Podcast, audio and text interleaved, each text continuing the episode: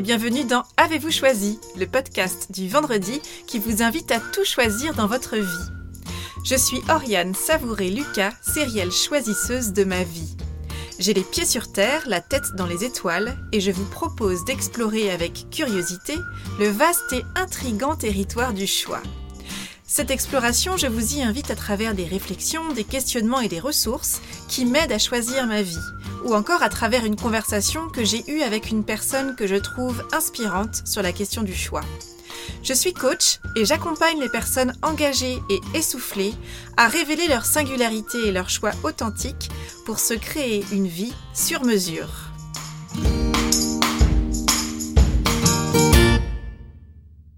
Noël s'installe voilà ce que me répète mon fils de 4 ans tout rond depuis quelques jours, avec des étoiles plein les yeux.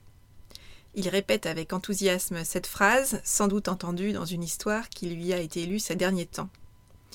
Il a dit cette phrase en voyant les agents de la ville finir d'installer les guirlandes lumineuses de Noël dans les rues. Il l'a redite lorsque nous avons vu ces installations s'illuminer dans les rues de la ville pour la première fois de l'année. Il l'a dit en découvrant le calendrier de l'Avent qu'il est impatient d'ouvrir à partir du 1er décembre.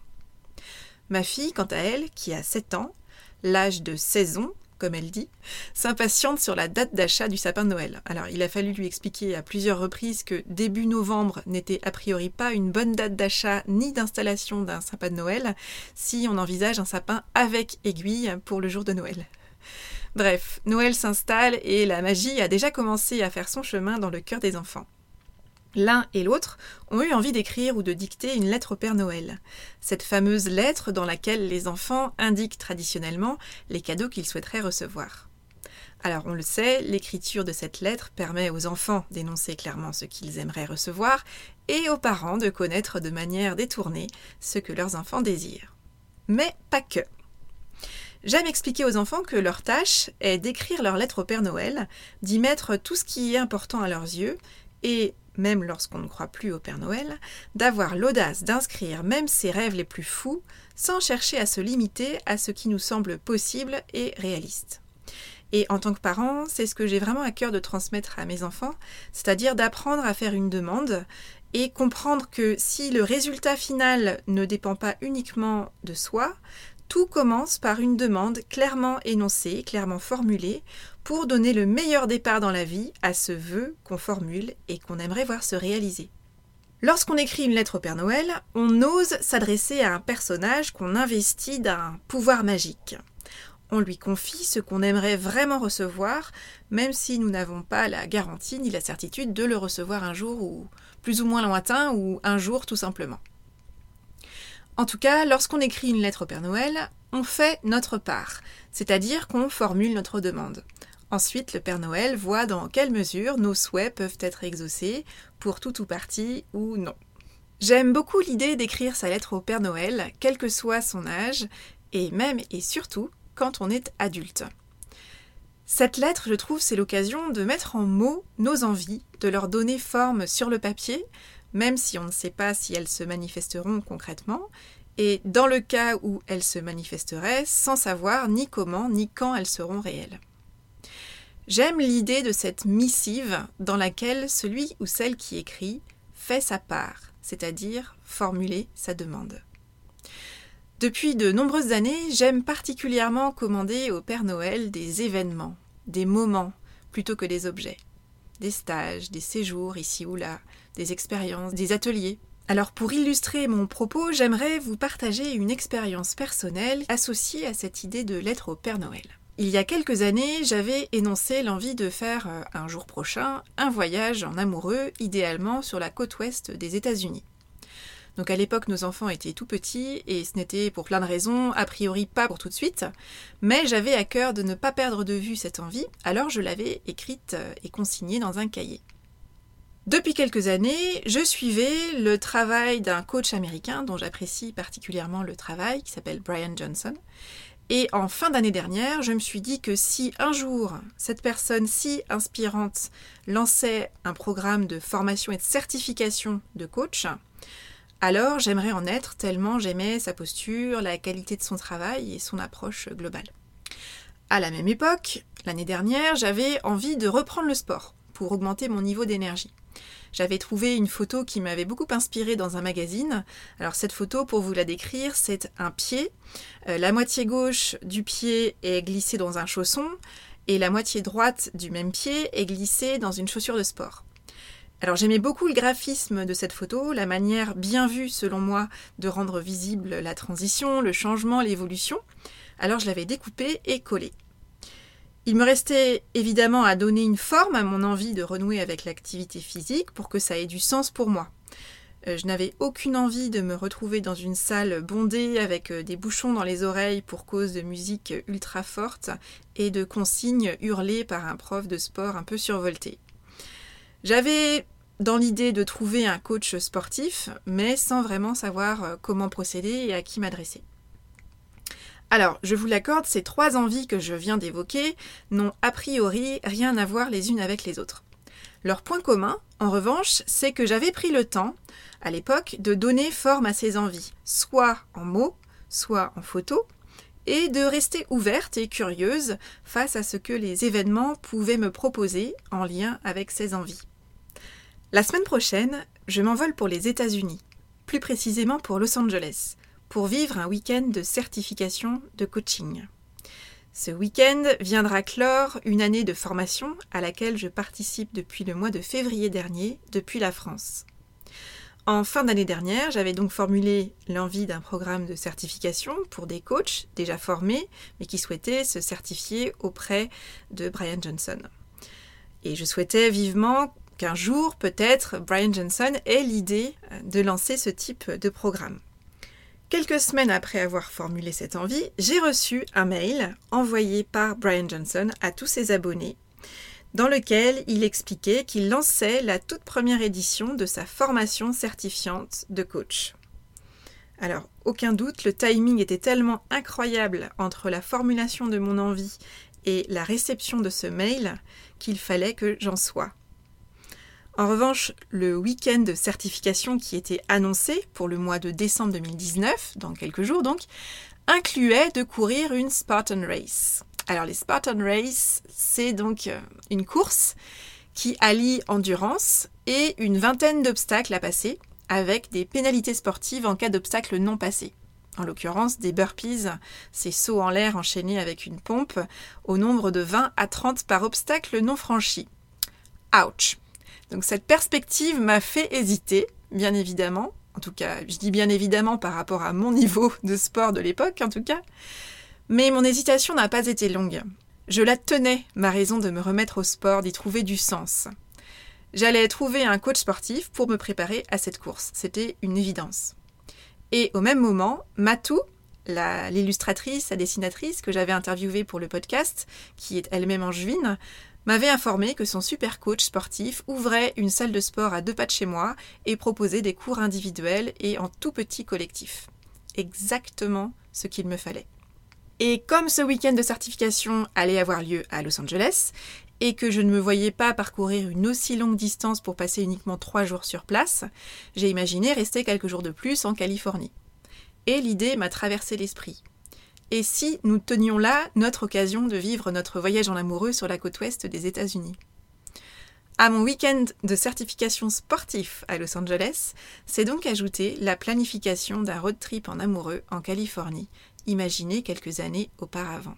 Au moment où j'ai conçu ce projet qui réunit de nombreux vœux que j'avais formulés à des moments différents et sur des sujets qui a priori n'avaient pas grand-chose à voir les uns avec les autres, la question du coût de toute cette aventure m'a un peu travaillé comment trouver les fonds pour un tel projet. Et quelques jours plus tard, j'ai reçu un appel.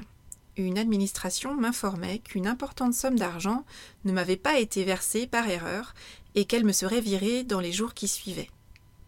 Alors autant vous dire que cette concomitance d'événements m'a réjoui au plus haut point, tout autant qu'elle m'a laissé sans voix quelques instants toutes mes envies prenaient forme dans un projet que je n'aurais pas du tout eu l'idée d'imaginer quelques mois auparavant, mais qui m'apparaissait comme une totale évidence.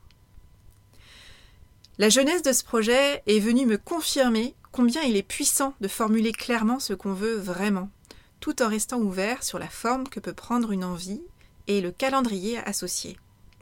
Alors, si je vous partage cette expérience récente, c'est vraiment pour illustrer combien je crois à la puissance de la combinaison entre, d'une part, la vision d'un projet, qui peut prendre la forme du lettre au Père Noël, dans laquelle on met en mots ce qu'on veut vraiment, y compris des projets qui nous semblent totalement hors de portée ou tout au moins difficilement concevables au moment où on le formule, et d'autre part l'action. Cette capacité que nous avons tous de nous remonter les manches et de faire des choix, de poser des actions concrètes pour avancer vers la vision que nous avons envie de voir se matérialiser.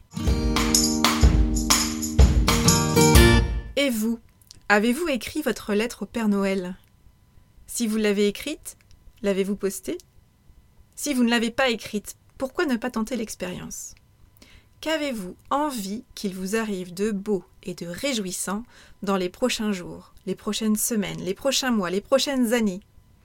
Il peut s'agir d'événements, d'expériences ou encore de réalisations. Et si vous preniez le temps de coucher sur le papier toutes ces envies, tous ces rêves que vous avez, y compris les plus fous? Et si vous choisissiez un seul projet un peu dingue que vous aimeriez confier au Père Noël? Quel serait ce projet?